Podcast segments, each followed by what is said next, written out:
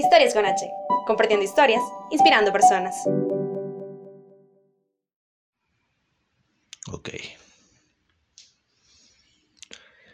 Recuerdo mi niñez aproximadamente desde los tres años, cuando empecé a ir al preescolar. Eh, en ese momento nosotros teníamos contacto con, con nuestro papá. A veces lo visitábamos, a veces él nos visitaba, pero, pero nunca fue la pareja estable de mi, de mi mami. Él tenía otra mujer. A los 5 o 6 años tuvimos una Navidad en, su casa, lejos de, de nosotros, por supuesto. Y no fue la Navidad esperada. Él nos golpeaba, la mujer de él nos golpeaba y mi hermano y yo llorábamos mucho durante las noches. Pues teníamos un par de peluches cada uno y, y los abrazábamos y mientras llorábamos en silencio. Eh, sentíamos que nadie se podía enterar de que, de que estábamos llorando. Eh, regresamos de esas vacaciones y, y él nos fue a dejar a nuestra casa y empieza a entablar una conversación con mi mami que, que no puedo escuchar hasta que mi mami dice, Heriberto, vení, ve. Y llego y mi mami me pone en una situación un poco incómoda a los 5 o 6 años. Y, y me dice, mira, tu papá quiere que te vayas a vivir con él definitivamente. Vos sabes que yo te quiero aquí en la casa. Si te vas, ya sabes lo que puede pasar. Vos, lo has vivido. Y si te quedas, también sabes lo que puede pasar.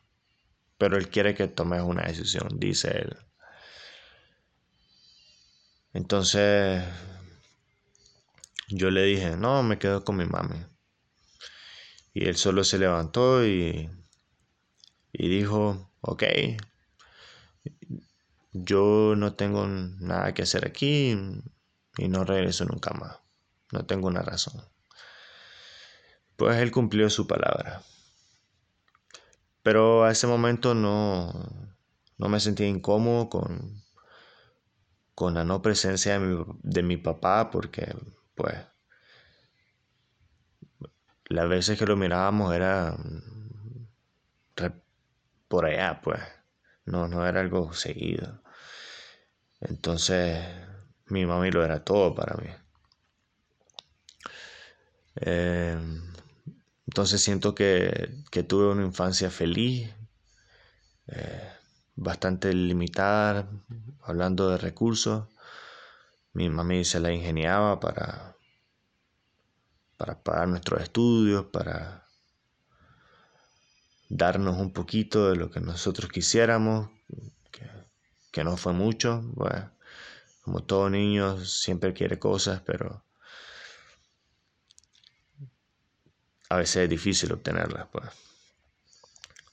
Pero más allá de eso, sentí que estaba feliz, pues vivíamos en ese tiempo mis dos hermanos y dos primas y un primo en la casa, pues.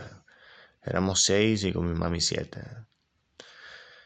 Todos éramos chavalos y, y entonces pues jugábamos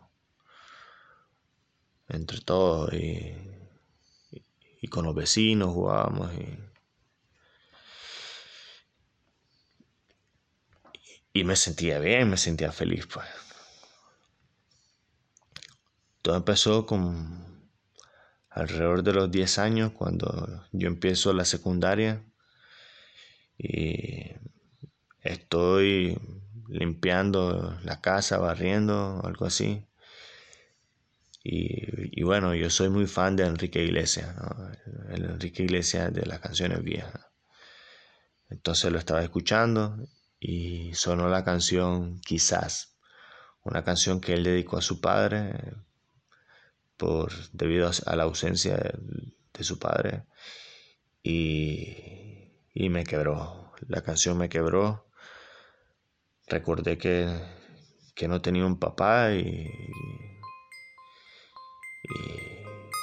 y, que de verdad lo extrañaba, pues, y que sentía que lo necesitaba. Y comencé a preguntarme por qué, por qué él no ha regresado, por qué él nunca volvió, por qué no llama, por qué no se interesa por nosotros, qué le hicimos. Y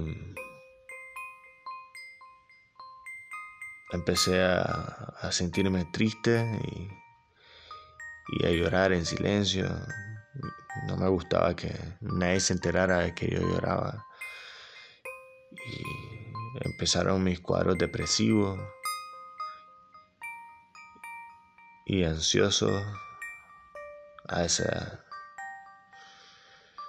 me sentía muy muy mal pues comencé a meditar el suicidio y,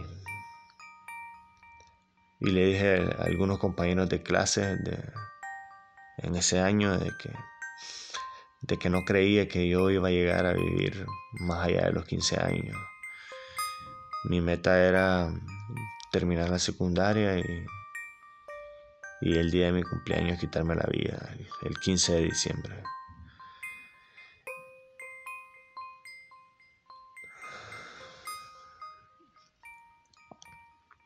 Obviamente no lo cumplí.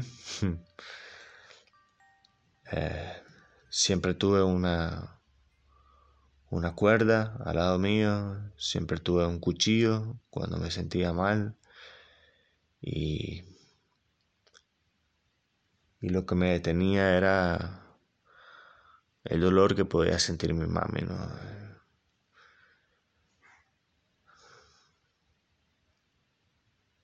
Después mi mami empezó a, quejarse como toda madre de, la situación económica.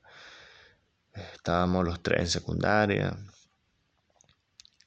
El pago era más elevado, había que pagar transporte. Y, y en todo este tiempo, hasta la universidad, que, que fue bastante difícil para ella, yo continué meditando el suicidio de una manera más profunda y desde otra perspectiva, pues.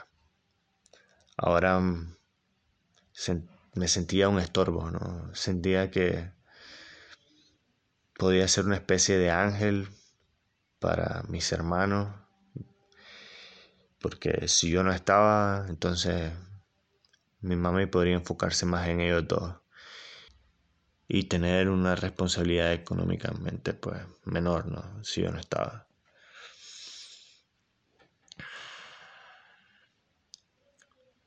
Fueron épocas difíciles durante mi secundaria, perdón, durante mi universidad. Eh, al inicio mi mami se fue a trabajar a Costa Rica y nos quedamos los tres solos.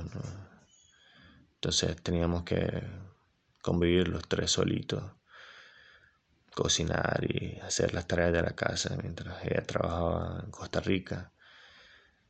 Y, empecé a sentirme pues más solo de lo, de lo normal. Pues.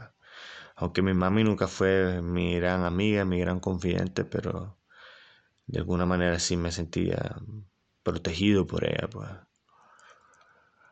y, y ella no estaba en ese momento. Pues. Me, me convertí en una persona más alejada. Tenía unos compañeros de clase, pero solo me reunía con ellos para, para trabajar.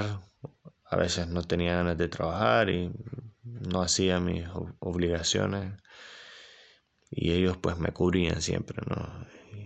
Y, siempre pensaban como, ¿qué te pasa vos? Pues un día venís bien, otro día venís con ganas de hacer nada y, y ubicate, pues. Entonces, fue divertido. Y, y digo que fue divertido porque no, no, lo miraba como de esa forma, ¿no? Yo, lo miraba como, ay, amanecí de mal humor, amanecí con el pie izquierdo y esa vaina. Eh, en el 2010, cuando estaba en tercer año de secundaria, me uní a un voluntariado en San Jorge y comencé a conocer gente extranjera y empecé a, a tener una perspectiva diferente de mi vida, de lo que quería hacer, de lo que me gustaba, de lo que me apasionaba, de lo que de lo que siempre quería hacer y nunca había intentado, pues. Y empecé a tener muy buenas amistades que, que me aconsejaban y platicábamos mucho sobre la vida, eh, esto de filosofar y esas cosas. Y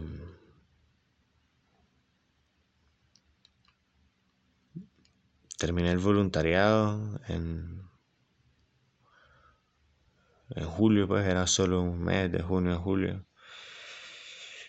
Y comienzo a, meditar con mi hermano, visitar a, nuestro papá. Pues. Yo honestamente lo hacía por, porque teníamos una hermana, yo siempre quise tener una hermana, aunque crecimos con nuestras primas, pero, pero quería una hermana, ¿no? Entonces, como en noviembre, nosotros fuimos. Yo a esta altura de mi vida tenía 17 años y, y durante comenzamos a meditar eso, comencé a meditar la visita, comencé a prepararme para todas las situaciones posibles, desde, desde que mi papá lloraba y nos decía perdón, hasta las situaciones más frías donde él se quedaba callado, no decía nada, como arrepentido, sin decir nada. Y comencé a prepararme para todos los escenarios posibles. Pues. Entonces nosotros llegamos, recuerdo, y él, él, él era sastre y recuerdo la mujer nos dio la bienvenida y era la mujer completamente diferente a la que conocimos cuando pasamos aquí a Navidad ¿no? que nos pegaba. Y, y ella nos, atendió súper bien, pasen adelante, bienvenido, siéntese, desean algo de tomar. Y su, su, papá está trabajando, ya los va a atender. Si quieren, van y se sientan con él para que empiecen a platicar. Y nosotros fuimos a, atrás donde él trabajaba, el patio, y, y lo saludamos. Y él dice: Hola, ¿cómo están? Pero siguió su trabajo, ¿no? Entonces ahí me di cuenta de que la cosa estaba fría, pues, de que, de que estaba él en una situación incómoda. Y no platicamos mucho. Al día siguiente fuimos a la playa y él invitó a una hermanastra de, nosotros, mucho mayor, como de 30 años o algo así. Y fue ella quien nos dijo, ustedes tienen que perdonar a su papá, es cierto que los abandonó, pero él, él, siempre va a ser su papá. Y empezó a decirnos estas cosas que yo sentía que él le decía a ella que nos dijera. Y yo solo le dije, ¿sabes qué? Nosotros no tenemos que perdonar a nadie. En cualquier caso, él no debe una disculpa. Pues. Él fue quien nos abandonó, nosotros no. y eso terminó, pues, y fue algo completamente devastador. regresamos y yo sentía que hubiera sido mejor no ir. Y nada, pues empecé a sentirme más mal y, y luego después empecé a tener una relación con una muchacha y cuando terminamos, después de tres años de conocernos profundamente, eso me devastó, pues. pasé un año completamente en duelo, llorando. Me despertaba llorando y, sin saber qué hacer, ansioso, ¿no? Porque no sabía nada de ella. Hasta que un día dije, necesito detener esto, pues no puedo seguir así. Entonces visité a una psicóloga solamente un día y ella me dejó claro muchas cosas, pues que, yo no lograba entender hasta ese punto, pues. Entonces continué con mi vida y comencé después a explorar la, la chavalada, como le llaman, ¿no? El alcohol, salir con, diferentes chavalas. pues para esa época vivía en San Juan del Sur, entonces todo resultaba más fácil, ¿no? y, empecé a desahogarme de esa forma. Cuando dejé de trabajar ahí, obviamente como ya sentía que había vivido esa etapa de mi vida y no tenía por qué volver a vivir. Y después conocí a Maricruz y empezamos a ser novios y años después nació nuestra hija, Alisa. Y la Ali era una cosa de sentimientos encontrados para mí porque siempre pensé que no quería ser un papá igual al que yo tuve y, comencé a autopresionarme a mí y comencé a, sentirme más triste aún porque sentía eso, sentía que, que no la podía defraudar, de que, de que tenía que estar ahí siempre para ella y, y no es que me hacía triste el hecho de que ella naciera, simplemente comencé a, a sentir un peso enorme, el hecho de que yo decía, no quiero repetirlo, no quiero repetirlo, no quiero repetirlo, no quiero que ella pase por lo que yo pasé y todas esas cosas. Entonces, pues, porque uno nunca sabe, ¿no? Las vueltas de la vida. Y, y cuando ella no tenía ni siquiera un año. Un 22 de abril, pues intenté quitarme la vida. Fue la primera vez que tomaba acción sobre eso. Y, y esta vez no, no lo medité, fue casi como espontáneo, como automático, como ya no puedo más porque me sentía terrible. Pues.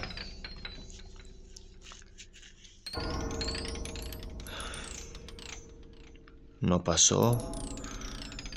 Alguien, pues Maricruz y su mamá estaban en la casa que nosotros vivíamos y estaban gritando desesperadas porque yo estaba encerrado en el baño. Ellas no podían ver lo que yo estaba haciendo. Y ellas se alertaron porque mi jefe en ese entonces había sido como un pilar muy importante para, para mí. Y fue a quien yo le dije como, Carlos, gracias por todo, pero necesito irme ya. Pues". Y dejé una nota en mi teléfono.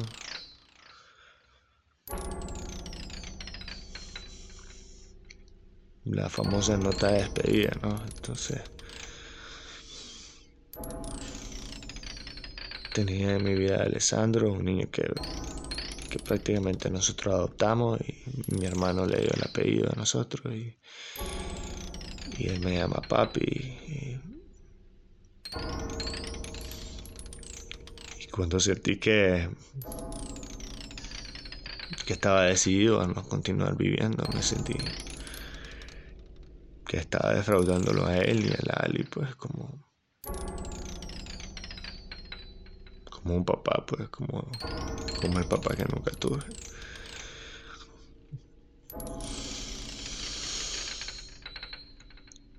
Entonces, pues, escribí mi nota y diciendo que lo siento a todos, pero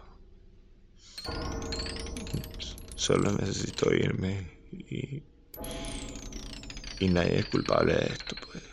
Yo soy el único responsable porque, porque fue mi decisión. Alessandro, gracias por ser mi ángel durante este tiempo.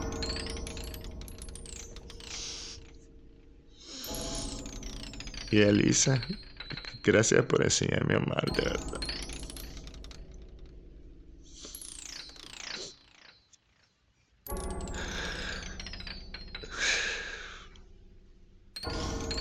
Deje mi nota ahí. Y, y agarré la faja, la, la amarré contra contra algo y, me la puse en el cuello.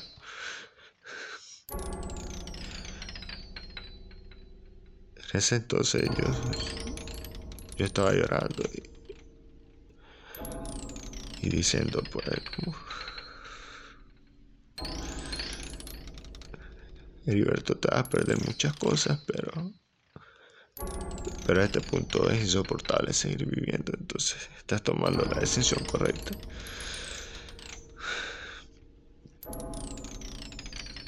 mientras, mientras pasaba toda mi vida por, por, la cabeza, todo lo que me iba a perder, la Lisa creciendo, yendo a la escuela,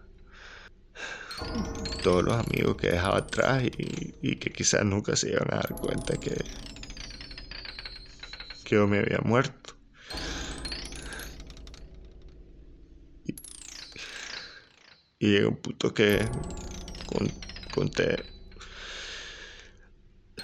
conté del 1 al 10 y cuando llegué al 10 me solté y no sé cuánto tiempo estuve ahí intentando ahorcarme hasta que apareció un vecino y, y abrió la puerta, forzó la puerta y, y soltó la, la faja.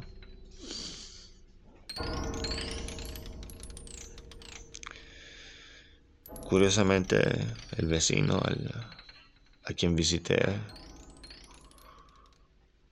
un año después de, de que eso pasó, pues pude darle un rostro a esa persona que, que me salvó y curiosamente se llamaba Ángel. Y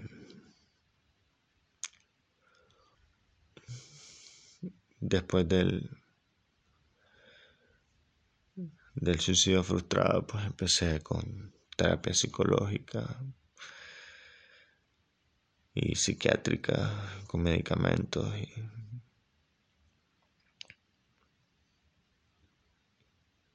comenzó una nueva etapa para mí, ¿no? Donde,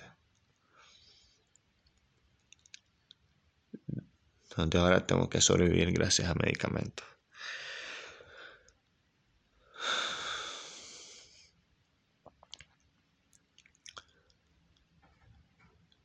Ingresé a un centro de rehabilitación eh, y Estuve ahí dos semanas fueron bastante acogedoras porque aprendí mucho sobre la autoestima, sobre cómo manejar las tristezas y, y en general las emociones. Y ahí pasé mi, mi 22 de abril, que ese día yo esperaba pues tener una torta con una vela de un año, porque sentía que estaba cumpliendo un año más de vida. Pero lo pasé ahí, pues Maricruz y Lali me fueron a visitar, entonces se, se sintió mejor. La idea era que yo estuviera un mes completo ahí, pero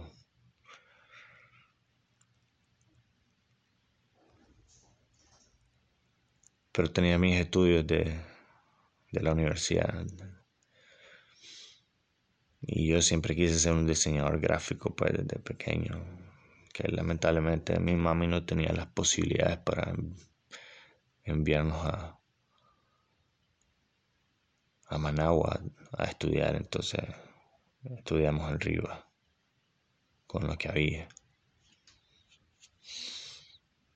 Y yo estaba enamorado de mi carrera, pues. Y si continuaba la, las otras dos semanas, la opción que me daba la universidad era era votar el, el semestre. Y yo dije, no, no puedo perder la beca, no puedo perder esta oportunidad que la vida me ha dado. Y tomé la decisión de salir del centro para enfocarme en trabajar en todos los trabajos acumulados que tenía de esas dos semanas y en los proyectos finales. Y bueno, después de eso y cambios de medicamentos y, toda esa vaina, me han ayudado a sentirme mejor, a a no sentirme tan triste.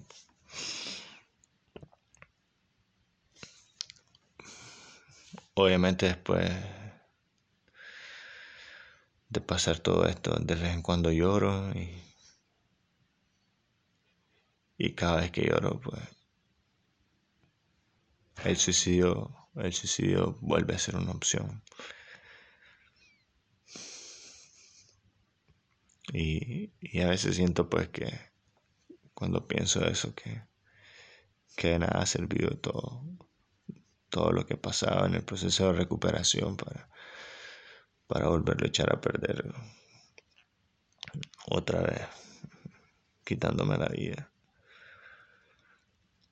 Y cuando esas ideas empiezan a pasar por mi mente, solo empiezo a tratar de hacer algo completamente que me ocupe la mente y despejar.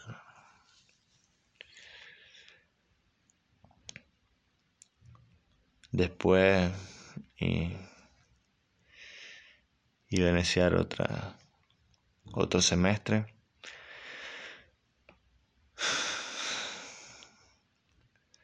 Sentía que, que no podía yo. Pero pues matriculé y y empecé la primera semana y, después dije, no puedo más.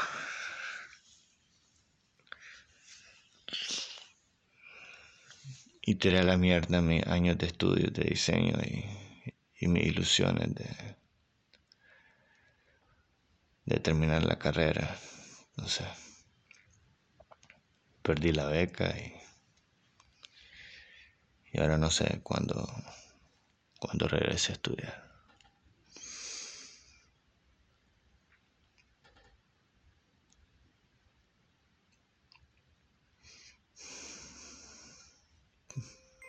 perder mi trabajo también.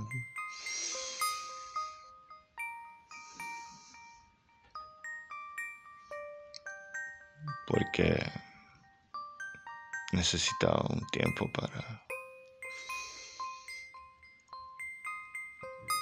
para poder sentirme mejor hasta que hasta que pudiera regresar, pero nunca regresé.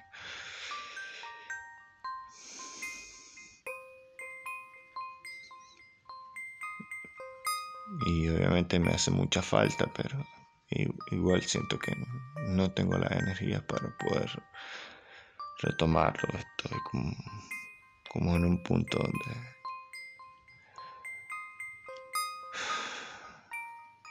no sé qué hacer, impaciente. En fin.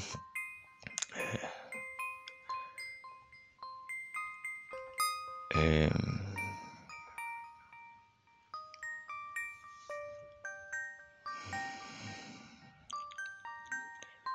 pasado mi día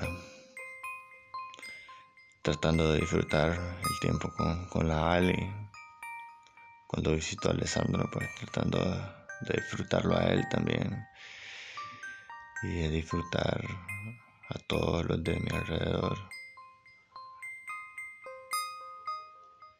Y eso es lo que me mantiene, pues.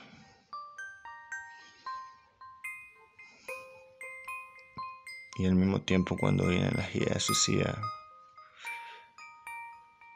son las que me hace sentir más triste otra vez. Como diciéndome, no me puedo perder todo esto, no me puedo perder todo esto. Sería una locura.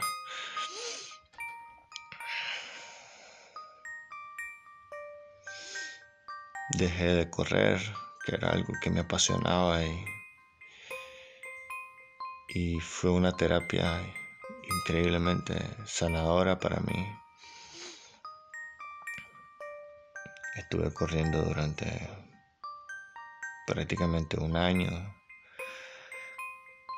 Distancias cortas, distancias largas. Y, y quería dedicarme a eso, ¿no? A correr. Dejé de hacerlo. Subí de peso. Y Mis planes ahora son vivir para la Ali y regresar a correr.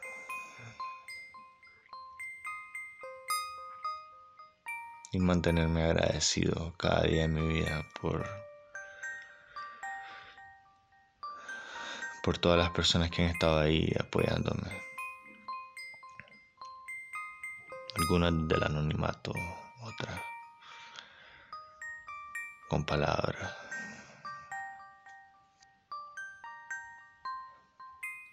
Y esto,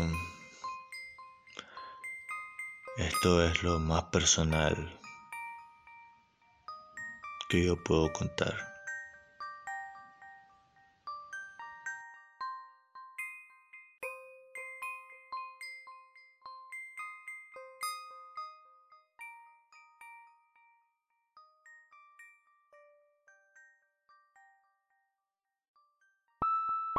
Historias con H es un emprendimiento de Heriberto Díaz. La música cortesía de Moisés Gómez. Quien les habla, Cris Marceledón. Recuerda seguirnos en Facebook, Instagram y iTunes. También visita nuestra página web www.historiasconh.com. Gracias por escucharnos. Hasta la próxima.